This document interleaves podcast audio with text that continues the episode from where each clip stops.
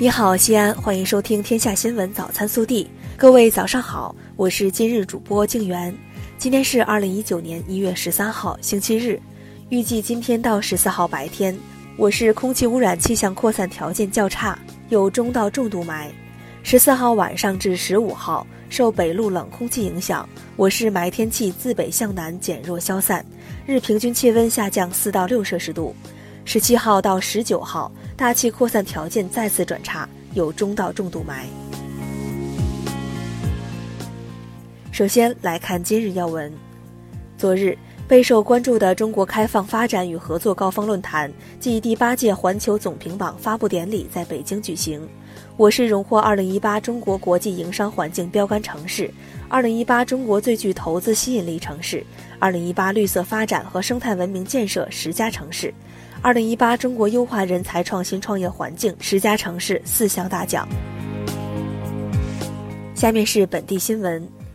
一月十二号，市委召开常委扩大会议，传达学习习近平总书记在十九届中央纪委三次全会上重要讲话精神，研究我市贯彻落实意见。省委常委、市委书记王永康主持。一月十二号。市委召开讲政治、敢担当、改作风专题教育警示教育会议，再次集中观看“一抓到底、正风纪”新闻专题片，结合专题教育开展交流学习。省委常委、市委书记王永康讲话。一月十二号，市政府与西安音乐学院签署战略合作协议，省委常委、市委书记王永康出席，省委教育工委委员、省教育厅副厅长刘建林讲话，西安音乐学院党委书记张立杰致辞。一月十二号晚，第三届“一带一路”国际时尚周在西安开幕。省委常委、市委书记王永康，联合国教科文组织非洲部门跨部门合作与伙伴关系主任杜月，中国国际文化传播中心资深顾问唐天彪出席。泰国前副总理披尼扎路颂巴，中国国际文化传播中心执行主席龙宇翔，市委常委、常务副市长吕健致辞。近日。关中各地遭遇了不同程度的重污染天气过程，国家大气污染防治攻关联合中心相关专家对此次污染进行分析，发现，除了地形以及气象原因，本次污染过程为典型的二次污染事件，机动车、工业等排放的氮氧化物二次转化，对此期间 PM 二点五浓度的增长有重要贡献。记者日前从西部机场集团获悉。二零一八年，西安咸阳国际机场实现年货油吞吐量三十一点二六万吨，增长百分之二十点三。据最新数据，排名跃升全国机场第十三位，提升一位。十一号，中美心血管协作医院在西安交大一附院成立，中美合作共建医院项目将有助于快速提升我市心血管疾病诊疗技术，为西北地区人民提供更好的医疗卫生服务。一月十二号。记者从曲江国际教育座谈会暨曲江国际学校签约仪式上获悉，二零一九年九月的开学季，西安将有两所国际学校开学招生，为适龄学生提供新选择。这两所国际学校为西安德宏学校、康桥国际学校西安曲江校区。记者从一月十一号全省交通运输工作会上获悉。二零一九年，陕西高速公路通车总里程力争突破五千六百公里，全线建成并开通试运营全省第一条城际铁路。十二号十八时许，神木市永兴办事处百吉煤矿发生井下冒顶事故，约二十人被困井下。目前，陕西省政府常务副省长梁贵已带领相关部门赶赴现场。事故发生后，应急管理部立即部署救援工作，协调当地政府和救援力量，全力以赴抢救被困人员。同时，应急管理部派出由副部长、国家煤监局局长黄玉志带队的工作组赶赴现场，指导当地开展救援和事故调查处置工作。接下来是国内新闻。中国工程院院士、中国探月工程总设计师吴伟仁日前表示，中国将开展更深入的月球探测，下一步将发射嫦娥五号探测器，从月球采集两公斤月壤带回地球。国家发展改革委副主任、国家统计局局长宁吉喆十二号表示，扩大居民消费的一系列政策措施将陆续出台，包括增进汽车、家电热点消费，扩大服务消费，扩展租赁住房消费、信息消费、绿色消费、网上网下融合消费、个性化消费等。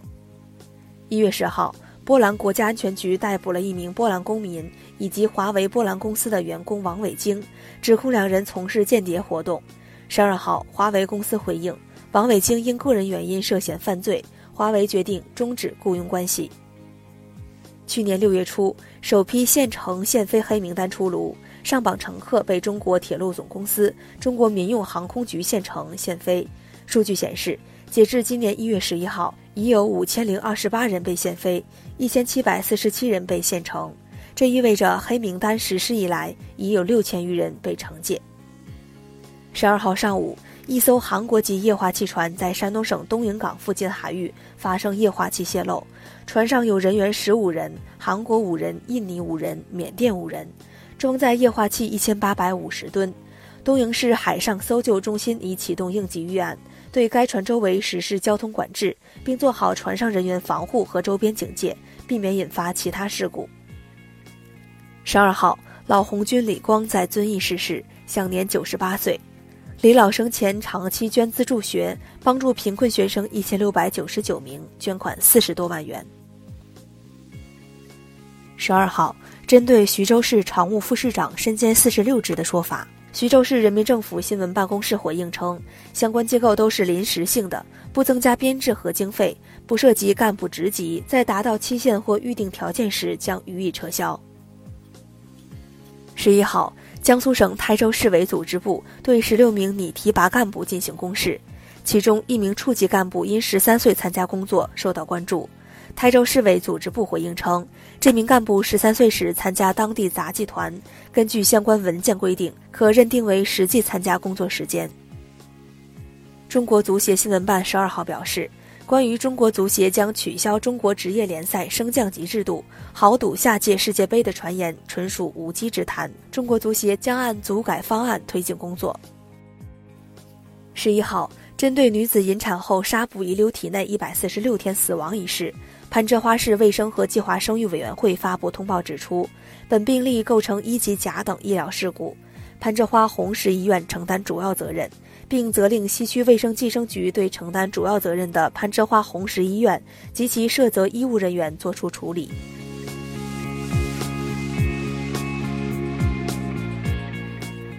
暖新闻：近日，南京一八十四岁患阿尔兹海默症的老人走失，警方努力找寻，终于在一家幼儿园门口找到老奶奶。原来，老人的女儿三十多年前在这儿读幼儿园，老人一直记得。大老远坐公交来接女儿。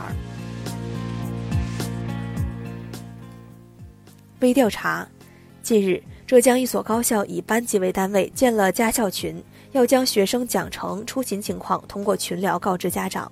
有学生对此表示疑问，学校学工办老师解释称，不会给家长打学生的小报告，即使通知奖惩，也不会点名道姓。你怎么看？